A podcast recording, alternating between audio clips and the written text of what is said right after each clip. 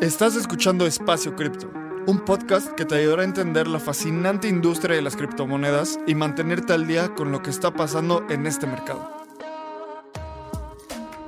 Este espacio cada día se vuelve más relevante y es fundamental continuar entendiéndolo.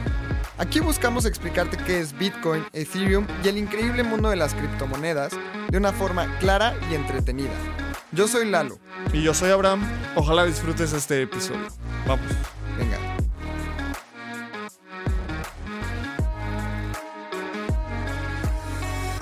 Hola, espero que te encuentres muy bien y estás a punto de escuchar un episodio muy, muy, muy interesante de Espacio Cripto. En este episodio invitamos a Beto Grillasca. Él es el artista detrás de los NFTs que sacó Editorial Minerva. Editorial Minerva es un editorial de libros físicos. Este episodio me encantó porque es una convergencia un poco rara. Libros físicos que son una industria bastante antigua, son previas a la web. Básicamente fue lo que empezó a ayudarnos a esparcir conocimiento como humanidad. Ahora esta industria está empezando a ver cómo hace sus pequeños esfuerzos, sus primeros, sus primeras investigaciones en la Web 3. Y Editorial Minerva está en la punta de lanza de eso a nivel mundial, no solo a nivel México o Latinoamérica. Son un editorial que tienen una colección de NFTs en Super Rare. Esta colección de NFTs está conectada a sus libros físicos. Fue un episodio que disfruté muchísimo. Nos pusimos a analizar en detalle cada una de las tres piezas que tiene ahorita Editorial Minerva en Super Rare. Beto nos contó qué quiso proyectar en cada una de sus piezas, por qué eligieron esas piezas, por qué eligieron el libro en el cual están empezando esta colección.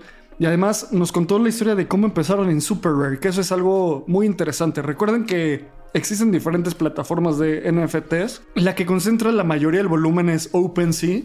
OpenSea es como un tianguis, literalmente. Cualquier persona puede subir cualquier NFT a OpenSea y puede ser vendido ahí. Super Rare es muy diferente. Super Rare es más como una galería. Necesitas pasar un proceso de aprobación, ser un artista reconocido o reconocida para que logres entrar a Super Rare y poder vender ahí. Y Editorial Minerva está ahí, que es algo que me causa mucho orgullo como, como amigo de Beto, como mexicano, como persona que está en esta industria todo el tiempo investigando cómo, cómo empujar más la adopción. Otro punto muy importante es que este es el primer episodio de Espacio Cripto que grabamos sin Lalo. Y eso es porque desafortunadamente a nuestro amigo Lalo le dio COVID y ahorita está descansando. Entonces, si escuchan esto, mándenle ahí un tweet, un abrazo digital para que Lalo se mejore. Seguro para cuando escuchen esto ya va a estar mucho mejor. Así que van a escuchar este episodio. Solo yo, Abraham, voy a estar platicando todo el tiempo con Beto. Y antes de entrar en el episodio, queremos agradecerle muchísimo a los patrocinadores que hacen este show posible. ¿Quieres llevar tu cripto trading al siguiente nivel y probar un protocolo descentralizado? Checa DYDX. DYDX es el mejor exchange de derivados descentralizado, en donde podrás hacer trading tradicional con tus criptos y también tendrás acceso a herramientas de trading más avanzado como margen o trading perpetuo en Bitcoin, Ether, DOT y muchas criptos más. DYDX combina las mejores tecnologías para brindarte a ti las herramientas de trading que deseas. Con sus órdenes de mercado en Layer 2, tienes al alcance de tu mano los beneficios de la descentralización con la eficiencia y velocidad de un exchange centralizado. Todo esto con la privacidad y seguridad que los Zero Knowledge Proofs de Starkware brindan. Conecta tu cartera y empodérate como trader con las herramientas que DYDX tiene para ti. Hola, bienvenido, bienvenida a otro episodio de Espacio Cripto. Hoy tenemos un episodio bastante poco común porque es una convergencia entre una industria que tal vez parece muy alejada de la Web3 y este es un proyecto que es una convergencia entre un editorial, edición de libros físicos literalmente y NFTs y Web3. También otro anuncio importante, este, como dije en el intro, este es el primer episodio de Espacio Cripto que grabamos sin Lalo y nuestro amigo Lalo está un poco enfermo. Ahorita desafortunadamente tiene COVID. Eh, mandémosle todas las vibras para que se mejore y por eso estoy grabando yo solito con Beto Grillasca. Beto, ¿cómo estás? Hola, ¿qué tal? Abraham, bien, muchas gracias. Encantado de estar aquí contigo. Buenísimo. Beto, pues muchísimas gracias por aceptar esta invitación a Espacio Cripto. Y como siempre empezamos los episodios, es dando una introducción sobre ti, sobre Beto. Cuéntanos un poco sobre tu historia, cómo llegaste a la Web3, quién eres, qué haces ahorita en Editorial Minerva. Cuéntanos. Pues yo soy artista, artista gráfico y manejo muchas otras eh, posibilidades creativas, pero pues mi fuerte es el dibujo. Mi hogar es un lápiz y una hoja en blanco y mi formato de, tradicional desde siempre ha sido un cuaderno, un libro en donde, en donde plasmar todas mis ideas. Eso me llevó a convertirme en editor eventualmente y, y siempre me ha gustado escribir. Creo que escribir también es una manera de dibujar o dibujar también es una manera de escribir. Y cuando me vuelvo editor, ahí em, que tiene cuatro años con Minerva Editorial, con la fundación de esta bonita e independiente casa editora, este, pues a, partir de entonces, eh, em, digamos, pasado a un siguiente momento de mi trayectoria como artista y eh, pues para responder a la parte de cuál ha sido mi relación con Web3, casi al mismo tiempo que, fundé Minerva, estaba yo con, con, mi hermano Gus GG, que tú lo conoces bien porque es un criptoartista OG, como se hacen llamar. Eh, estábamos metidos en el desarrollo de una plataforma que era, es básicamente un marketplace de lo que en ese momento no, no se llamaban NFTs, pero, pero, pero estábamos buscándoles el nombre. Y es una galería de arte que se llama Artolin, eh, no sé cuántas había en ese momento en México o en el mundo, pero eran muy pocas. Y así es como yo me, me, enteré, aprendí eh, a utilizar Bitcoin. Así me convertí en un, en un coiner y, y, así empieza un poco mi historia con la blockchain, ya siendo yo editor y desde siempre artista gráfico. Buenísimo, creo que uno, las historias de cómo los artistas entran a la Web3 siempre me encantan porque tienen un camino muy diferente al cripto, al típico crypto degen que entra por especulación, no entra porque le da curiosidad la filosofía o por la tecnología. Muchos devs entran por la tecnología y los artistas, me he dado cuenta, una convergencia es, entran mucho por word of mouth, por una recomendación de alguien y por estos ideales de libertad artístico y por estos esta forma de tener un contacto mucho más directo con su audiencia. Absolutamente. Y justo quiero que nos cuentes sobre Editorial Minerva. La gente que está escuchando este episodio hasta ahorita ha de pensar cómo una editorial entra, está en espacio cripto hablando sobre Web3. Esa es la pregunta 3, ahorita vamos a llegar a eso, pero cuéntanos qué es Editorial Minerva y qué hacen. Bueno, pues Minerva Editorial Minerva o Minerva Editorial es una casa editorial que está enfocada en crear libros eh, espectaculares, libros increíbles, nos gusta decir. Eh, nuestra causa principal consiste en encontrar, digamos, los textos más apasionantes, más fascinantes que podamos y conducirlos por un medio de edición y de diseño hasta, hasta convertirlos en objetos, libros, en objetos editoriales, en todas sus posibilidades, en todas sus manifestaciones eh, físicas y no físicas, ¿no? Como, como bien ahora estamos viendo cuando somos, cuando nos declaramos entusiastas de la, de la Web3 y de, y de, y de la blockchain. Em, yo me di cuenta de las posibilidades que, esto que, que, esta convergencia tenía, porque cuando empecé a hacer mis primeros NFTs que están hechos en, la, en el directorio de Rare Pepe, ahí yo dije, esto es una forma de editar y de publicar contenido que tiene que eh, invitar a las editoriales a, participar ahí.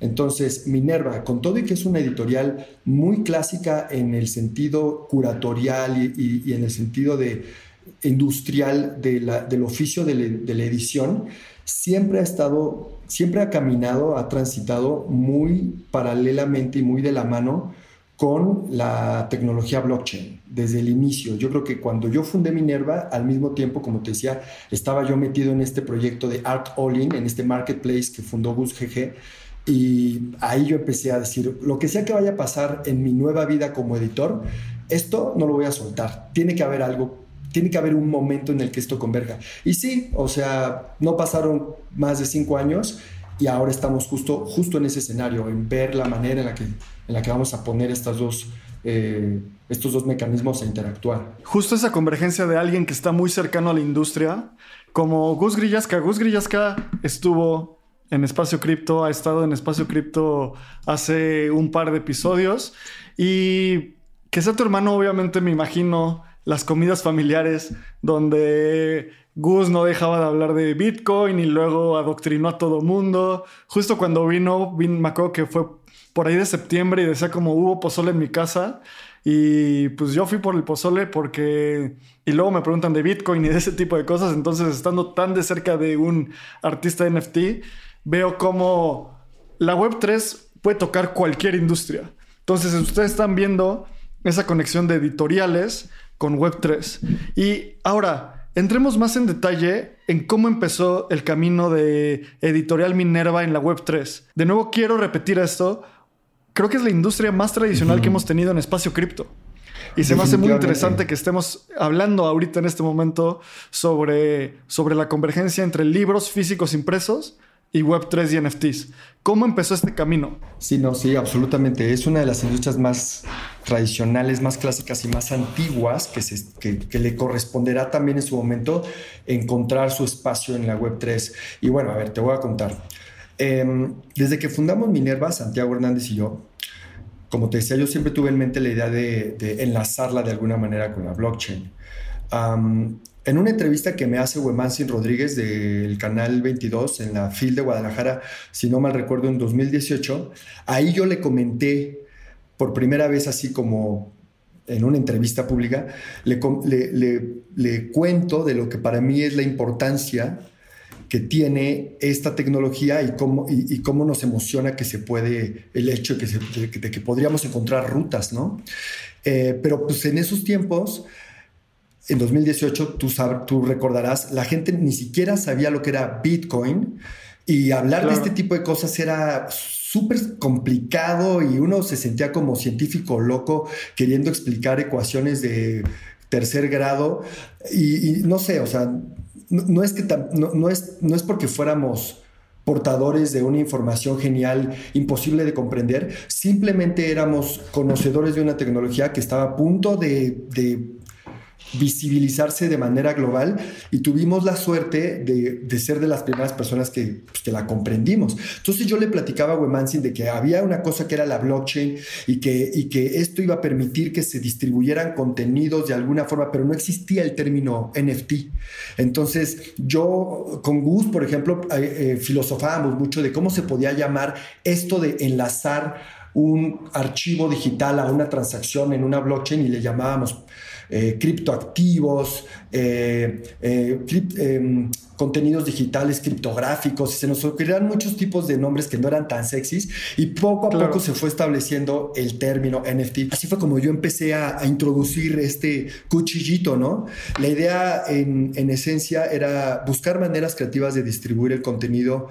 editorial o de fondear proyectos editoriales y eso pues es y sigue siendo eh, el, tema de las editoriales independientes. O sea, era jugar a inventar nuevos modelos de mercado y procesos creativos, que es algo que todos los editores hacen y, vienen haciendo desde antes de blockchain, pero pues ahora con esta herramienta poderosísima. yo me sentía y me siento pues como muy o sea, a mí me divierte muchísimo y me siento muy emocionado de ser este personajito que está como muy, muy en la escena de estos que estamos inventando las nuevas maneras de distribuir contenidos editoriales, ¿no? Y es básicamente inventar modelos de mercado, fondear eh, proyectos editoriales y eh, ver cómo llevar a más personas lo valioso de la literatura y de los contenidos que se imprimen. ¿no? Es eso. Creo que hay muchos valores que se alinean, justo distribuir contenido, darle acceso tal vez a pequeños autores que no tienen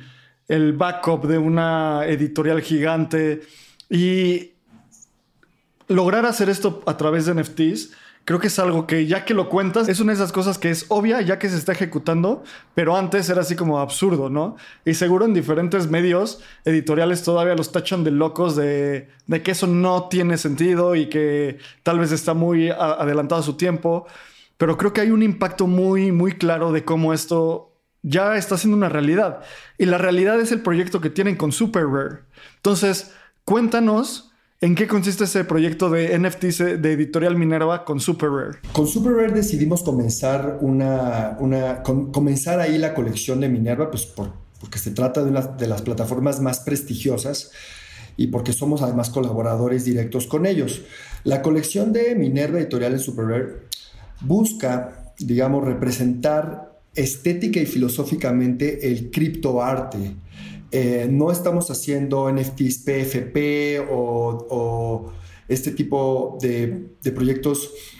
Básicamente quiero hacer piezas de arte eh, que tengan un valor real, tangible y trascendente eh, a través de la tokenización de las obras que, que son exclusivas de las colecciones de Minerva, provenientes, y esto es importante, de libros impresos y editados por Minerva Editorial. Es una, es, una colección que utiliza el aparato gráfico de la editorial, pero le doy una versión animada para convertirlo propiamente en un NFT que represente el criptoarte. Entonces estoy haciendo archivos eh, MP4, les meto efectos de audio y, les, y los animo un poquito y ese token en la colección de, de, Super Rare eh, representa la adquisición de un libro físico, pero de una edición súper exquisita, eh, con tapa dura, firmada, que, corresponde a un tiraje muy, muy pequeño, un libro de arte así, muy, muy exclusivo. Y le hacemos saber al comprador, al coleccionista, que con este fondo vamos a crear otras ediciones, o sea, de este fondo se van a nutrir todos los eslabones de la producción de la editorial, que son diseñadores, eh, editores, encuadernadores, impresores, cuidadores de estilo, lectores avesados que nos ayudan con, la depuración de los textos. O sea, queremos a través de la, de la, de la distribución de los tokens de la colección de Minerva en Super Rare hacer más visible más visibles a los actores dentro de una producción editorial, que muchas veces, eh, pues por lo mismo de que la industria editorial es un tema muy tradicional, ya damos por hecho. Cuando llega un libro a tus manos, em, pues uno piensa que, o sea, uno nunca se pregunta, wow, ¿quién corrigió el estilo? ¿O quién es el tipógrafo de esta novela que estoy leyendo? Si acaso te preguntas quién hizo la portada del libro, cuando la portada lo amerita, pero los libros ya son objetos que pues, tienen con nosotros 500 años o más. Eh, de, ser producidos industrialmente y de ser producidos manualmente, todavía tienen muchos más. Y pues ya son objetos que nosotros tenemos muy, muy, muy eh, establecidos dentro de, nuestro, dentro de nuestra realidad material. Y, pues creo que esto nos puede ayudar a hacer, a, nuevamente darles un poco de reflector a los personajes que, que están participando dentro de la industria y por supuesto fondearnos proyectos y por supuesto ayudarnos a distribuir mejor ¿no? los contenidos. Claro. Algo que me encanta de esta historia es la imprenta fue una de esas cosas que aceleró el progreso humano básicamente. Es una de esas cosas que aceleró el progreso humano y básicamente eso arrancó muchas cosas como la revolución industrial porque ahora compartir conocimiento era mucho más fácil y rápido. Y de ahí o sea es uno de esos inventos que está al nivel de la electricidad yo creo que al nivel de Bitcoin. Entonces esta convergencia de hoy tener NFTs de de una editorial impresa me encanta. Es una de esas cosas que probablemente pensábamos que estaban muy adelante en la curva de adopción, pero ya están pasando hoy. Justo ahorita estoy en Super Rare y veo, si se meten a Super Rare, es eh, superrare.com y buscan ahí Minerva Editorial, pueden ver los, los NFTs que el artista Betore, que justo es Beto, pues hizo y hay tres principales obras. Uno es The Writer, otro es The Resistance y otro es NF3. ¿Nos puedes contar un poco de cada una de estas piezas y por qué el nombre, qué quiere decir? El de, The Writer es un, algo que asemeja una de estas caravanas eh, tal vez árabes de elefantes eh, y seguro comerciadores, casi que parece que ahí está Marco Polo hablando con alguien más o algo así. Casi, por supuesto. Me encanta cómo lo leíste. Este es muy, muy, muy, muy similar a lo que dices. Mira, la historia de estas tres piezas proviene de, un libro que es el último que acabamos de hacer, el último que editamos, que es este. Es el diario de viaje de Antonio Pigafetta. Antonio Pigafetta fue el cronista o el bitacorista de la expedición de Fernando de Magallanes. Fernando de Magallanes es este expedicionario conquistador que le da la primera vuelta al planeta por lo menos la primera que se, que se registra. Y Antonio Pigafetta es este cuate que iba con él eh, y es, por suerte, uno de los 18 sobrevivientes de la expedición que duró tres años, que consta de cinco embarcaciones y que nada más regresa una tres años después. Entonces, es una gran suerte que uno de los 18 sobrevivientes haya sabido escribir y leer y que haya además llevado el, el viaje, ¿no? Ni siquiera Magallanes lo logró, a Magallanes lo mataron en Filipinas. Pigafetta regresa con el diario de viajes y eh, en este informe, que es, básicamente un informe militar, para llegar y decir qué sucedió, cuenta todo lo que vieron, ¿no? Y dentro de la mentalidad de un personaje de hace 500 años, con una religiosidad muy profunda y con unas ideas muy, muy preestablecidas de, cómo era el mundo, lo que él vio muchas veces eh, se describe puntualmente y puedes tú entender a qué se refería, como cuando habla de peces negros que comían ballenas y adivinas que son orcas, o patos negros que habitaban en la Patagonia y adivinas que son pingüinos. Pero hay otras veces que describe seres fantásticos que el mismo Gabriel García Márquez tuvo que utilizar para eh, dar inicio, por ejemplo, a su discurso de la recepción del Premio Nobel en Estocolmo en 1987, me parece. Entonces, es un personaje fascinante porque es la primera persona que describe eh, por, ejemplo, a, América en una lengua europea, ¿no?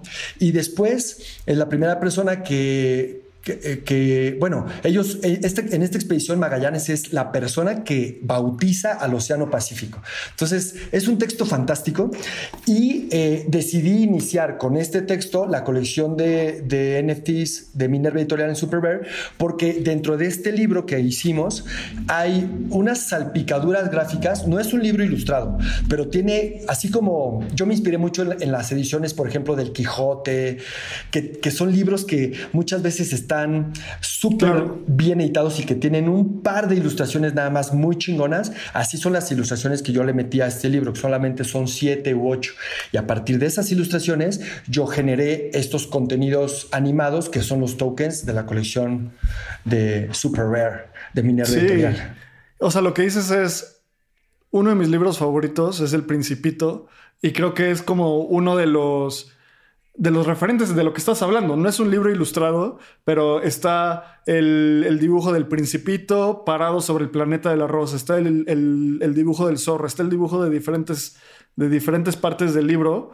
Y para la gente que, bueno, todo mundo está escuchando, no, no sacamos esto en video, me encanta describir un poco porque lo estaba viendo de lejos y ahorita ya estoy viendo el NFT que nos está, nos está contando Beto.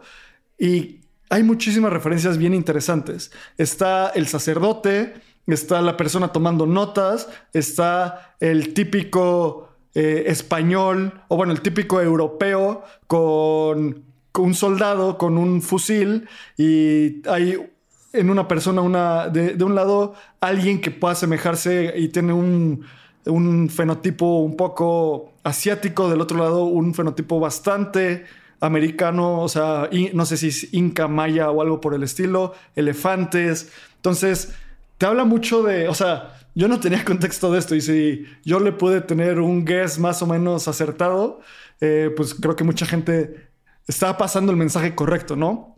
Y luego, estos NFTs, tienes otros dos. Me encantaría entrar en detalle en esos dos porque yo soy gran fan del arte y los otros dos se llaman The Resistance y NF3. ¿Qué onda con estos dos, estas dos ediciones? Híjoles, qué bonitas preguntas me haces. La verdad te lo agradezco mucho.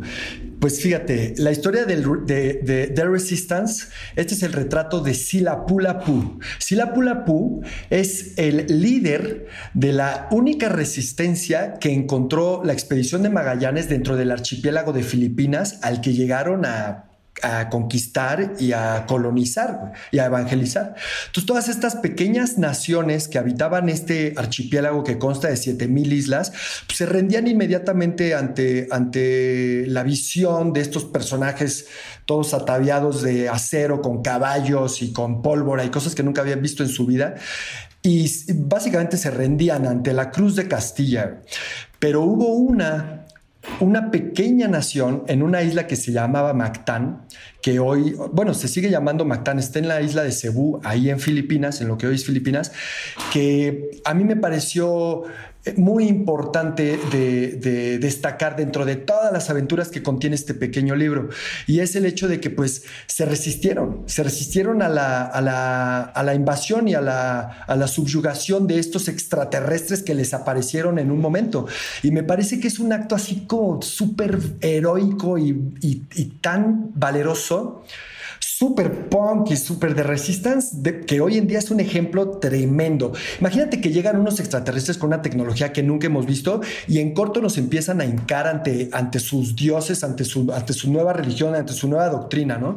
¿Qué se requiere? Ah, bueno, y, y además te están robando tu oro, te están violando a tus mujeres, te están quemando tus casas si te portas mal. Si te portas bien, todo bien, y te van a proteger, pero te van a poner un nuevo nombre, te bautizan como, ya sabes, pues con nombres castellanos, porque esta gente tenía nombres muy distintos.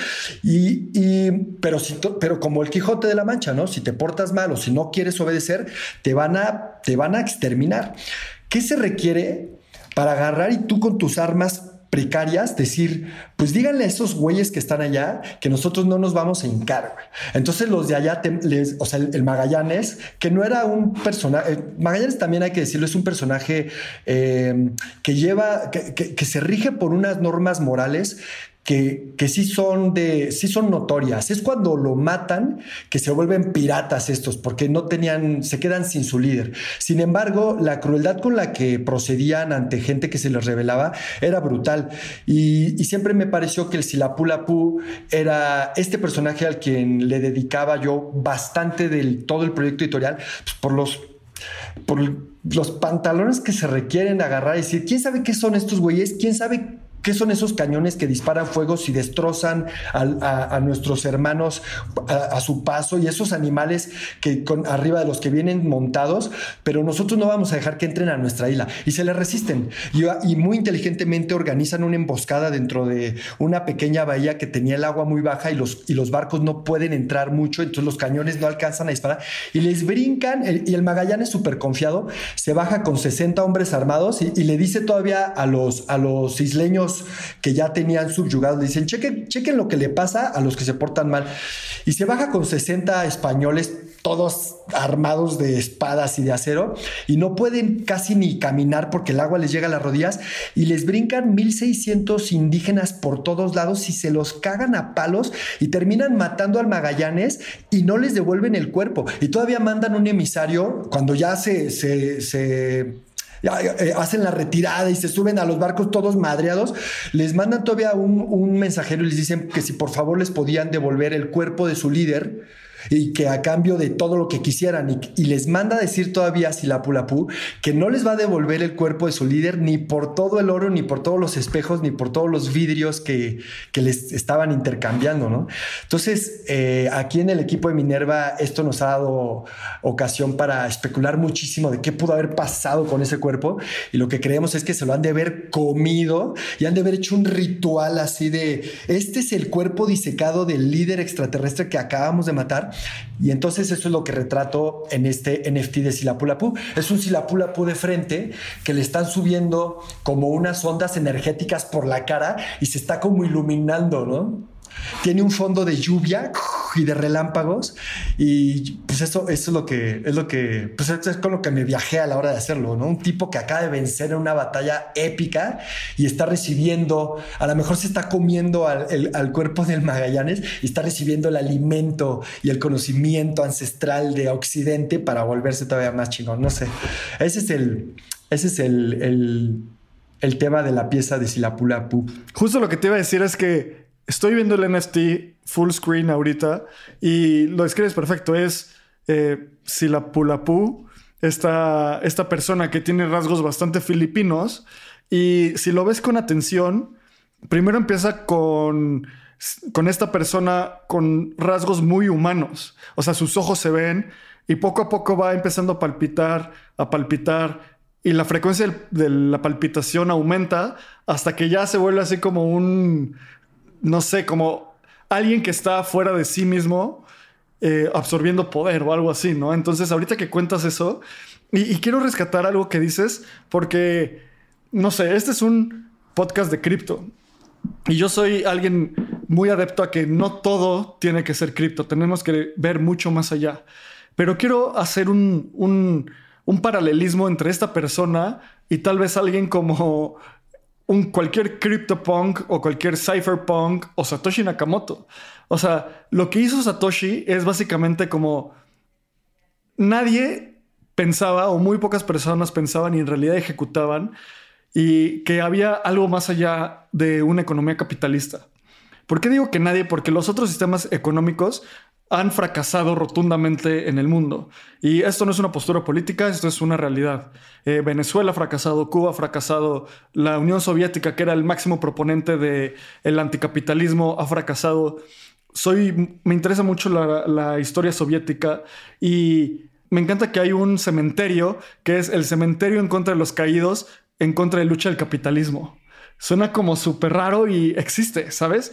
Entonces, es pararse, lo que hizo Satoshi fue pararse en contra de un sistema económico de tal forma de decir, sí se puede, puede hacerse diferente y nos van a intentar callar, nos van a intentar regular, nos van a intentar sacar del juego en toda esta tecnología cripto y no lo van a lograr a final de cuentas. ¿Por qué?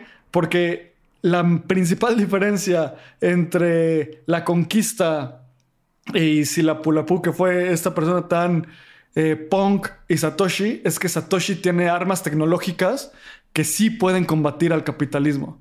Es como si, si la hubiera tenido magia, probablemente nunca lo hubieran dominado. O sea, porque es un grado tecnológico de la tecnología a veces parece magia, ¿no? Si hoy le diéramos un celular a Magallanes, diría, ¿qué es esta herejía? Como que en, una, en un aparato puedo escuchar a alguien más, eh, tomar una, un retrato y una pintura en, en este momento, parecería algo diabólico, ¿no? Entonces, hay como muchísima convergencia en esta historia. De nuevo, no todo lo que pensemos o hagamos es cripto, pero en este caso, en un podcast de cripto, quería resaltar ese símil. No, pero es que me encanta ese paralelismo que haces, porque me acaba de, detonar también una, una, imagen de una similitud que pudo haber existido entre quien quiera que sea o quienes quieran que sea Satoshi. Siempre me lo he imaginado como un equipo. Eh, y, bueno, la resistencia de Silapulapu. ¿Sabes qué cosas sí creo que, que pudieran haber tenido en común estas dos? Organizaciones de resistencia, eh, conocimiento específico, conocimiento táctico. Yo creo que, y esto es algo que pues, he, también hablado mucho con Gus, eh, son cosas que hemos reflexionado mucho a lo largo de los últimos años. Yo creo que Satoshi Nakamoto, como el colectivo, o si es que es un genio perdido por ahí en una cueva, si algo tiene, si algo tiene en su arsenal, para haber creado Bitcoin es conocimiento financiero y económico profundo. Muy avanzado. Él entendía las tripas de la economía y de las escuelas económicas austríacas a tal grado que supo materializarlas en un modelo que se contrapone al convencional. Y en el caso de Silapulapu, al parecer, él tenía conocimiento específico de, de que, lo, o sea, a lo mejor él no sabía cómo eran los sistemas de navegación con con barcos de velas de, ese, de esos tamaños, pero sí se dio cuenta de que no podían penetrar en, las, en, el agua bajita. Y también otra cosa de las que narra en, este episodio tan dramático de, la batalla final, que narran en este libro es que ellos se dan cuenta cómo las piernas de los españoles están descubiertas y es ahí a donde les empiezan a tirar más lanzas, que es una cosa que se me, que se me representa también similar con, con Satoshi. O sea, él descubrió que uno de los puntos flacos de la economía que vivimos hoy, por ejemplo, es la centralización o, la, o, la, o el criterio de emisión eh, desproporcionada de las, del dinero fiat, ¿no? Y ahí es donde le pegó. Y eso es lo que, esa es, esa es como la parte que abre y es donde salió más mole, ¿no? por así es como el meme donde está como una armadura súper fuerte y solo tienen los ojos, una mini cosita abierta y, por ahí le, entra una flecha, ¿no? Sí, sí, sí, sí, sí. Es chistosísimo. creo que me, encanta el símil porque ya elaborando y haciendo, haciendo el compounding de ideas, que me encanta eso y eso es lo que pasa cuando empiezas a, como a filosofar o a discutir con alguien de idiosincrasia similar. Esta imagen de, de Resistance, hasta el nombre, puede ser algo como muy de We are all Satoshi, ¿sabes? O sea, y Satoshi es más allá de una persona un grupo de personas, es como una ideología.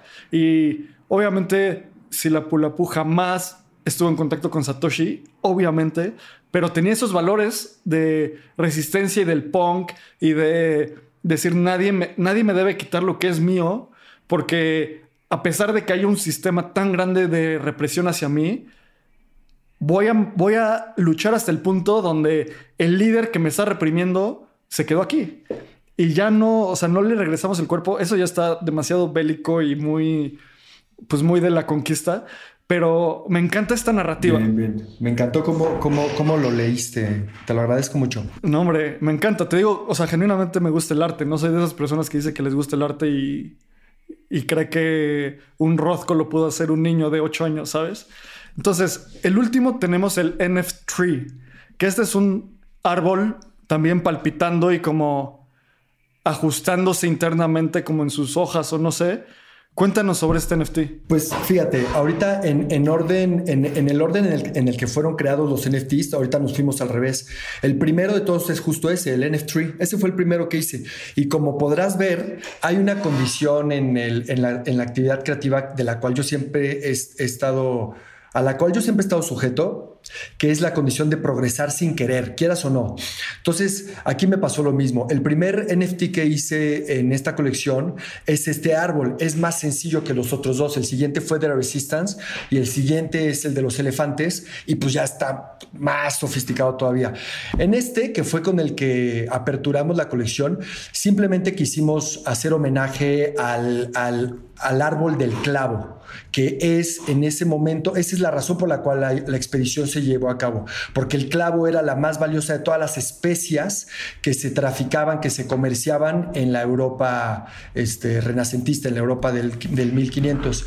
Y entonces dijimos, pues este tiene que ser como el primero de la colección y es también el, protagonista de la, de la, expedición de Magallanes, el árbol del clavo. Y simplemente hice un arbolito eh, que se mueve un poquito y le sale como un fluido místico y mágico que pues yo lo, asocio mucho como con la ambición de haber ido a buscar esa especie de árbol que terminaron encontrando en el sur de Filipinas, como al oeste de la isla de Java, ahí es donde se daba el clavo más chingón, y ya cuando lo encontraron, pues ya este, destrozaron la economía, primero lo encontraron los portugueses, destrozaron la economía italiana o veneciana, porque ellos eran los que traficaban el clavo a través de la ruta esta que iba de, que pasaba por todo Asia y Medio Oriente y pues por eso era, la, era el estado más rico de Europa. Pero cuando Vasco de Gama encuentra la ruta por abajo de África y se empieza a traer el clavo desde ahí, pues se volvió la potencia más importante. Y luego los reyes católicos encuentran la otra ruta a través de Magallanes y de Colón.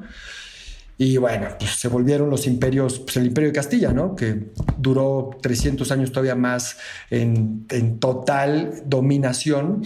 Y, pues bueno, se nos hizo que era muy importante mencionar al árbol del clavo y con eso hacer nuestra primera, nuestro primer token de, y todo tiene que ver con economía un poco, ¿no? O sea, nunca, nunca dejamos de lado esa parte de hablar de, transacción, de dinero, de, divisa, sobre todo de divisa. El árbol del clavo representa la divisa en ese momento. Valía más que el oro. Y estos carnales se retacaron sus barcos de clavo. Ya nada más pudo regresar uno porque se les hundían, se, se les averiaban, pero nada más llegó uno retacadísimo de clavo y con eso los sobrevivientes vivieron con pensión vitalicia para toda la vida. Valga la redundancia me encanta el como las conexiones. O sea, el árbol del clavo, cuando lo llevamos a cripto es Satoshi inventó esta tecnología para con todo, con muchísimas ideologías de descentralización, de justo de tener sound money y un oro digital. Yo creo que Satoshi no pensaba en oro digital per se, pero en un mecanismo monetario deflacionario. Ya lo que la gente hace con eso, siempre mucha de la evolución tecnológica, esto es algo muy polémico, pero creo que es real, mucho de la evolución tecnológica empieza por fines un poco maliciosos. Cuando analizamos las tecnologías, por ejemplo, la navegación fue una tecnología y no sabíamos para qué servía, tal vez, hasta que de repente nos movíamos de isla a isla y nos dimos cuenta que gracias a eso podías llegar a un lugar, conquistarlo y traerte todo el dinero, ¿no? O todo, todos los recursos, clavo, oro, plata, cobre, lo que sea, esmeraldas. Entonces eso es algo un poco malicioso. O sea, yo voy a ir literalmente matar gente, conquistarlo para traerme sus beneficios económicos. Cuando ves la, historia de la electricidad, una de las cosas que propulsó tanto a la electricidad en sus inicios fue tener un mecanismo más rápido y barato para matar gente en un sistema judicial con una silla eléctrica, ¿sabes? Luego, cuando ves cosas como Bitcoin, pues el Silk Road, que está muy conectado a esto, a la ruta de la seda, ¿sabes? Que era cómo traficar drogas de una forma más rápida y barata. Luego, cuando te vas a otras tecnologías como el Internet, la gente le tenía miedo a como nuestros hijos van a ver prostitución y van a ver pornografía y van a ser degenerados. Y muchos de los primeros implementaciones del Internet sí fueron esos. O sea, no hay que esconderlo.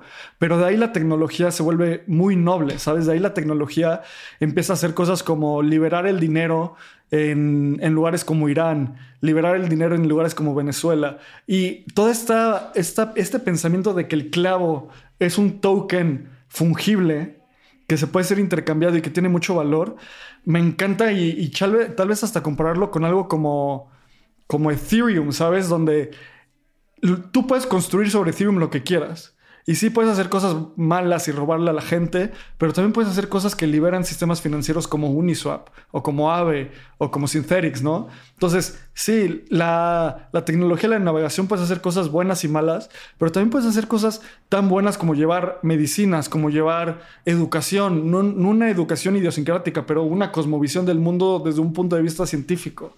Entonces, esta conexión, creo que nos hemos llevado un debate, no un debate, pero como una, un compounding de ideas filosóficas bien, muy, muy cool, desprendidas de estos tres NFTs. Me, me dejas pensando algo que siempre, que siempre le da vueltas a mi cabeza, que es el hecho de que eh, por ejemplo, en el diseño industrial, muchos de los objetos que nosotros usamos convencionalmente, un rastrillo para quitarte la barba, los chicles, la comida enlatada, eh, son de procedencia originalmente eh, bélica. Militar. Militar. Esto es porque la industria militar, si te das cuenta, es casi por excelencia el principal patrocinador de la tecnología porque es el que tiene el presupuesto y es el que está más interesado en que la infraestructura, es el que tiene el mayor incentivo para que esa infraestructura que ya demostró tener un valor, se ponga en práctica, ¿no? Y pues sabemos que cuando se trata de industria militar, pues aquí no hay juego de que, ay, vamos a darle una fecha de caducidad a la pistola como se lo dan a los iPhones, porque tú no quieres que una pistola te deje de funcionar dentro de cinco o seis años, todo lo contrario, ¿no? Entonces, sí, tal vez lo que dices, este, sí tienes, tienes mucha razón en esto que mencionas, porque la tecnología siempre, siempre, eh, muchas veces, no siempre, pero muchas veces arranca a partir de proyectos con finalidades bien perversas y luego va encontrando cosas mucho más nobles para proliferar y para, y para visibilizarse, normalizarse ¿no? dentro de la actividad humana. Claro, interesante. Creo que el último ejemplo que quiero poner es la criptografía en el Internet. En los inicios del Internet se intentó prohibir. Y justo Mark Andreessen, que inventó el navegador Mosaic y básicamente inició el Internet, se paró enfrente al Congreso y decía como la criptografía es muy importante, no porque terroristas y gente malvada utilice Internet para mandarse cosas cifradas, sino porque eventualmente la gente va a meter su tarjeta de crédito al Internet y eso no puede ser información pública. Y los, los congresistas decían, no me importa, pruébanlo, ¿no?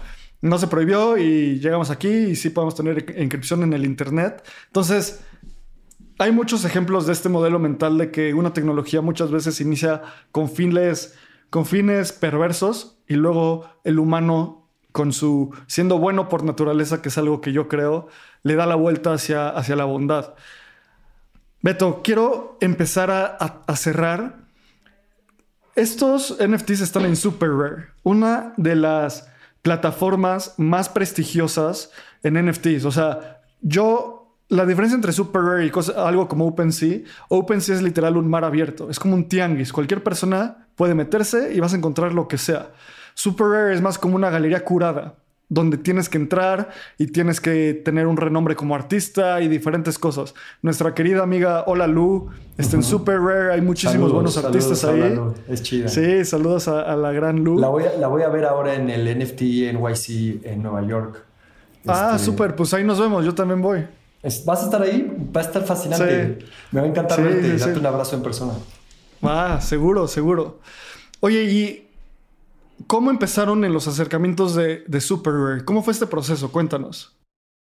Pues te cuento, mira, eh, yo conozco la plataforma de Superware desde hace como dos años, tal vez, no me acuerdo en qué momento me enteré por primera vez, pero pues ahí estaba junto con todas las demás, ¿no? Le tomé cariño a Superware o, se volvió como, sí, pues le, agarré mucho aprecio a raíz de, la historia que tuvieron con Ross Ulbricht.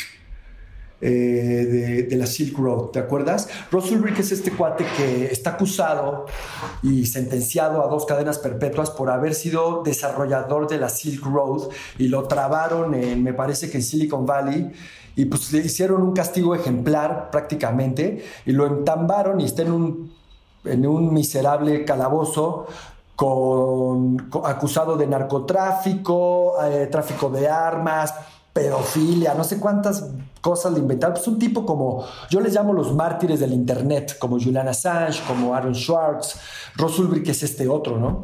Y esta historia muy linda porque la mamá de él se volvió activista y en la comunidad Bitcoiner encontró un nicho que la acogió y que le dio mucho apoyo y además, obviamente, pues una manera de fondear su, su, fundación que hizo que tiene que ver con gente que está encarcelada injustamente, ¿no? Entonces, eh, en un momento eh, hacen una solicitud por parte de la fundación de la madre de Ulrich para mintear en Super O sea, metieron su solicitud. Y eh, yo tuve oportunidad de platicar esto directamente con, los, con el equipo editorial de Super porque los conocí aquí en mi estudio a raíz de que vinieron a México para tener un encuentro con los artistas de la plataforma, que son pues, los artistas de NFT OGs aquí, básicamente Gus GG, eh, Neurocolor, Mojarra, eh, Carlos Marcial, eh, Mr. Monk, eh, también estuvo por ahí, ¿no? Pero ella no ha estado aquí, a ella ya la conocí después. Pero sí, ah, esta escena chiquitita de los OG Crypto Artists en México, entonces llegan los chicos de Super Rare para tener una, un acercamiento personal con sus artistas mexicanos. Y pues aquí, aquí en esta casa donde yo trabajo, en el estudio, en la, oficina de Minerva, que además se llama la Casa Patricio, es un, es un espacio que está abierto a muchos proyectos, suceden infinidad de cosas. Y aquí vinieron. Entonces me dijo Gus, oye, van a venir los de Super Rare si los quieres conocer. Le dije, por supuesto que me encantaría conocerlos. O aquí llegan y, y, esa fue la primera conversación que tuvimos. Les dije, oigan, qué chingón, pues enhorabuena por la plataforma, no sé qué. Yo ya veía cómo las solicitudes estaban ya teniendo muchísima pues ya muchísima gente quería entrar, entonces yo no tenía como expectativas de llegar y decirles, oigan, ¿puedo entrar en Super Rare? No, yo dije, pues los quiero conocer y cotorrear, ¿no? Y ya conociéndolos y poniendo, eh, hablando con ellos, eh, pues saqué el tema de, de, de, Ross Ulrich, ¿no? Y les dije, ¿qué onda con esto de que están queriendo mintear? Bueno, ya habían hecho su, ya habían hecho su NFT, ¿no? Les dije, ¿cómo fue eso? Supongo que esto es una broncota. Y, ahí es donde tuvimos una conversación que siento que nos hizo amigos, ¿no? Porque me dijeron, no, pues fue un pedote, ¿no? Obviamente cuando mandan esta solicitud, aquí el equipo se sentó y habló sobre esto y, supimos que pues, esto implicaba una, una bronca política y, tomaron la decisión de meterse, ¿no? Y dije, qué chido, güey. Entonces yo dije, este, pues yo quiero estar aquí. Lo que hice fue que me armé una, una, una solicitud, hice un video, ahí me esforcé muchísimo, el más chingón que pude, y se los mandé. Pero para esto eh, ellos vieron que Minerva es editorial y vieron los libros que hacíamos y, les encantó como el tratamiento artesanal que les damos. Y fue una coincidencia muy afortunada el hecho de que yo me sentí súper atraído por entrar, mando mi solicitud, pero al mismo tiempo Luke White, que él es el, director, el editor en jefe de la editorial de la revista de Super Rare, me dice, oye, güey, ni siquiera él sabía que yo ya había mandado mi solicitud. Y me dice, oye, ¿y a ti te interesaría como hablar de una colaboración porque queremos hacer una revista? Y le dije, pues absolutamente. Y empezamos a hablar sobre ese tema. Y ya para inicios del 2022 nosotros ya estamos colaborando, estamos haciendo proyecto, estamos haciendo un proyecto con ellos que en su momento pues tendré yo eh, el gusto de, ya platicarte. Cuando se materialice un poco más, ya te contaré de qué se trata, pero ya en ese intercambio de ideas, ellos ya vinieron a México un par de veces, ya nos sentamos aquí en, la oficina de Minerva a hablar propiamente sobre posibilidades, propuestas, ideas, y en ese inter, este, bueno, uno, un curador de ellos me, encarga una pieza y se la hago y simplemente me dice, ¿cómo te pago? le dije, pues, me dice, ¿quieres que te paguen en, en, en Rares? Y le dije, claro. Y, y, inmediatamente yo estaba en la plataforma y a partir de entonces yo ya soy artista de Super Rare. Y lo primero que hice fue empezar a mintear. Hice una colección de los seres chulos, que es una, es una, una colección de que ahorita nada más tengo una pieza en Super Rare, pero, pero la voy a ir alimentando con el tiempo. Y lo siguiente fue meter a, Minerva, me pareció curatorialmente lo más congruente y empezar a jugar con el tema editorial, porque nos dimos cuenta que somos estos editores que estamos teniendo la voz o que estamos, somos de estos primeros editores que estamos queriendo hacer cosas en blockchain y pues estamos aprovechando esa magnífica oportunidad. Así es mi relación con, con Super Rare, fantástica gente, súper chingones. Creo que que tengan esta relación y este foco en Web3 como editorial los pone muchos pasos adelante de cualquier editorial independiente que seguro tiene unos problemas para levantar dinero, una cantidad de problemas para levantar libros, un, o sea, el simple hecho de estar un paso adelante les da un diferencial que pocos tienen. Y justo con eso, ¿qué otras posibilidades tiene tu mente en editoriales y Web3? Pueden ser NFTs, no sé qué más. O sea, ¿cómo te imaginas el futuro de Editorial Minerva en Web3? Esa pregunta está padrísima también. la estuve reflexionando a lo largo de la mañana. Y lo que veía es que, a ver, yo, yo más o menos escribí esto. Eh, por un lado, al igual que en todas las demás áreas de producción, eh, artísticas y, en general, eh, yo veo un escenario muy fértil que en realidad está replicando el mundo físico. O sea, por una parte estamos, estamos llevando al mundo virtual y a Web3 todo lo que ya hacíamos en el mundo físico, todos esos intercambios. Nada más que estamos quitando a todos estos inconvenientes intermediarios que aquí ya no son necesarios.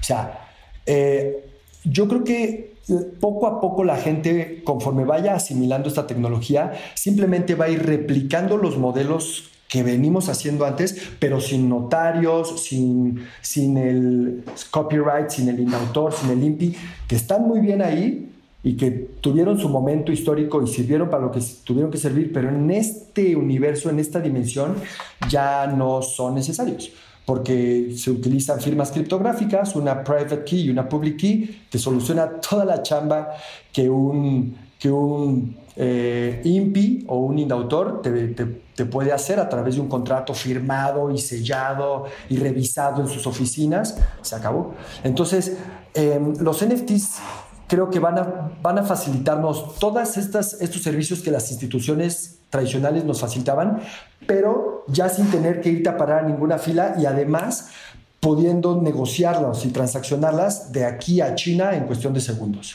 Esos, esos son los NFTs que yo veo que van a empezar a llegar. Eh, estamos en, la caldera de la experimentación, estamos en la etapa en la que estamos haciendo nada más arte, en esta etapa lúdica e infantil, pero lo digo en el, mejor de los sentidos, esta etapa en la que estamos creando arte, arte, arte para ver cómo funciona, pero creo que se va a empezar a poner más seria la cosa, vamos a ver venir, vamos a ver cómo abordan, eh, pues gente que no quiero decir más aburrida, pero más seria, o sea, cómo se hace una, cómo se hace un NFT en cuestiones eh, para llevar a cabo un juicio, cómo se hace un NFT para poder cerrar un trato de venta de inmobiliaria, ¿no? Yo creo que estas son cosas que todo el mundo sabemos y todo el mundo estamos hablando. Estoy diciendo algo creo que un poco trillado, pero van por ahí los NFTs. Y en cuestiones editoriales, pues yo como soy artista en primer lugar, pues quiero hacer colecciones de arte para, para después empezar a eh, conectar mecanismos de, eh, de, la industria editorial con el consumidor y para también eh, explorar más el fenómeno de la lectura, que también es algo muy apasionante que se puede explorar mucho a través de los NFTs. Pero, pero sí, yo soy artista y estoy haciendo NFTs con una carga artística, con una carga estética potente, importante y muy, muy cuidada. Pero yo veo pronto que, yo, yo siento que pronto vamos a ver un NFT que va a ser simplemente así como, ahí está el NFT y es un, es un logotipo más y sirve para lo que tiene que servir y vámonos. Pero me parece bien chido que estos que estamos haciendo desde ahorita, como quedan registrados en una blockchain, que es este sistema histórico, siempre vamos a poder decir, miren los que yo hacía en 2022, ¿no? Miren los que yo hice en 2021, 20, 19. no sé si eso aborda correctamente la... 100%, 100%, porque creo que, o sea, hay, la gente ve NFTs hoy y entiende arte y entiende cosas como la que ustedes están haciendo, pero mucha gente no entiende que básicamente es una prueba de que algo pasó en un momento específico y no se puede cambiar. Cosas que son obviamente, que eventualmente van a ser NFTs, escrituras de casa, tu certificado de vacunación, tu título de universitario. ¿Por qué? Porque si tú, lo, si tú eres dueño o dueña de eso, pues, ¿qué más quisiera yo que en lugar de tener que regresar a casa de mis papás para ver mi certificado de vacunación de 1992, tenerlo ahí digital y listo, ya, o sea, y 100% certificado y no hay más. Entonces, siempre hablo de cómo esta tecnología es una tecnología muy líquida porque toca, va a tocar esquinas que hoy no conocemos, como la electricidad. Hoy estás escuchando este podcast gracias a la electricidad, antes de cualquier cosa. Y cuando Tomás Alva Edison y todo el, eh, todo el mundo estaba detrás de esta nueva ola de innovación eléctrica, no se imaginaban que la gente iba a poder transportar voces en su bolsillo gracias a esta tecnología, ¿no? Lo mismo va a pasar con NFTs. Y lo que dices de, de que tal vez ahorita parece un poco un juguete, me encanta un modelo mental de Chris Dixon, uno de los socios de Andreessen Horowitz, que dice, la, the, next big thing looks like a toy. O sea, la próxima gran cosa parece un juguete. Y el mejor ejemplo es, probablemente la primera computadora que tuviste en tu casa fue o un Super Nintendo o un Atari o algo así. No fue una desktop en la cual te conectabas a internet o una, una Mac o algo así. No, era un, era un videojuego. Y así nació el microprocesador. Bueno, no así nació el microprocesador, pero fue una de las primeras implementaciones del microprocesador. Hablar de NFTs es como hablar de microprocesadores. Lo que puedes hacer con ellos es infinito. Beto, ya me eché ahí un speech al final que implementa, o bueno, que retrata un poco de mi ideología. Pero vayamos cerrando. Es muy puntual, es, es, muy puntual, es muy puntual, es brillante. Buenísimo. Entonces, vayamos cerrando. Definitivamente extrañamos muchísimo a Lalo en este episodio. Me hubiera encantado que él estuviera aquí. Y déjame cerrar con una pregunta que le hacemos a todas las personas que vienen a Espacio Cripto. Imagínate que tú pudieras tener un medio de comunicación con Satoshi Nakamoto y que Satoshi te pudiera responder. Tener una conversación con esa persona, ya sea por mail, en persona, por teléfono, no importa el medio, pero vas a tener comunicación con Satoshi. ¿Qué le preguntarías? Wow. Em, yo creo que lo escucharía, le agradecería mucho esto, em, trataría de no indagar mucho en su personalidad y en, su identidad, quien quiera que sea, pero sí, tal vez, tal vez le preguntaría si hasta dónde él eh, se imagina que esto pueda llegar y cuántas, cuántas otras aplicaciones cree que, van, que va a tener la blockchain. eh, en el entendido de que Bitcoin es la primera, o, más bien la divisa, una divisa es la primera aplicación que se le dio casi naturalmente a la blockchain, ahorita son los NFTs y vienen otras más, yo le diría que hasta dónde, le preguntaría hasta dónde llegó su proyección, su, su visión prospectiva de lo que estaban creando. Y tal vez también le preguntaría si, si fue intencional haberlo, haberlo liberado en 2008 como, como, como, como lo que todos siempre nos da la sensación de que, de que fue una respuesta ante la crisis inmobiliaria de los pendejos de Wall Street. Siempre nos pareció que fue como un jaque mate contundente, pero una respuesta tan a tiempo, una cachetada tan puntual ante esos cínicos que estaban manipulando la economía de tanta gente en el mundo y que la llevaron a la miseria. Sí, le, esa sería una pregunta nostálgica, sin, una pregunta nostálgica sin tanta importancia, pero sí se la haría. Le diría, esto fue una, esto fue una acción reaccionaria, esto fue una contra, esto fue un contragolpe ante, ante lo que se estaba viendo que estaba sucediendo en Wall Street. Y la otra sería, pues, ¿qué más va a pasar? ¿Qué crees que vaya a pasar? ¿no? Sí, me encanta. nunca lo había, nunca lo había pensado, pero también le preguntaría yo tal vez algo de, ¿neta lo soltaste el white paper en Halloween por Halloween o fue así como... Porque no, o sea, hacemos tantas narrativas alrededor de, de, cosas que pueden ser coincidencias, que en una de esas nos dice como, pues no, ese día me levanté y lo, lo mandé y toda la narrativa de que lo sacó en Halloween porque fue el día que Martín Lutero puso las reglas de la iglesia protestante en una iglesia católica y bla, bla, bla. o sea, imagínate, o sea, cambiaría mucho la narrativa. Pero bueno. Ahí se pone, se pone mística la cosa. Exacto, exacto. Mi querido Beto, pues nos vemos ahí en NFT New York. Muchas gracias por la invitación. ¿Dónde te puede encontrar la gente? Pues a ver, como, como editor, pues somos minervaeditorial.com. Eh, ahí tenemos una, un aparador que es una tienda online que es tienda minervaeditorial.com. Yo soy Alberto Grillasca como artista.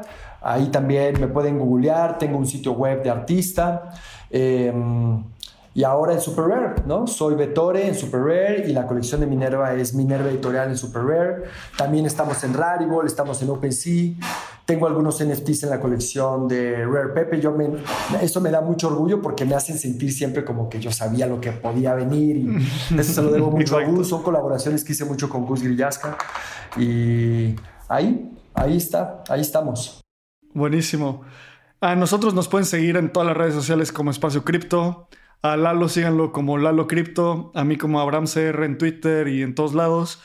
Em, recuerden suscribirse al newsletter, ver el Navegando el Espacio Cripto todos los lunes a las 7 de la noche para entender qué pasó esa semana en la industria.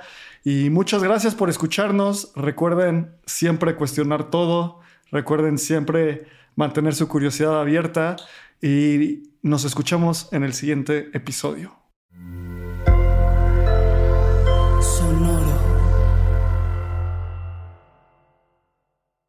Este guion de Mundo Futuro lo escribió una inteligencia artificial. Imagina un mundo donde la tecnología se convierte en una extensión natural de nuestras vidas. Donde cada experiencia se eleva a niveles inimaginables de simplicidad. Un mundo donde los límites se desdibujan y las ideas se hacen realidad con un solo toque. El mundo cambiará más en los próximos 10 años que en los últimos 100. Yo soy Jorge Alor. Yo Mario Valle. Y yo Jaime Limón. No te pierdas Mundo Futuro, el principio del fin. Disponible en cualquier plataforma de podcast. Mundo Futuro, Mundo Futuro.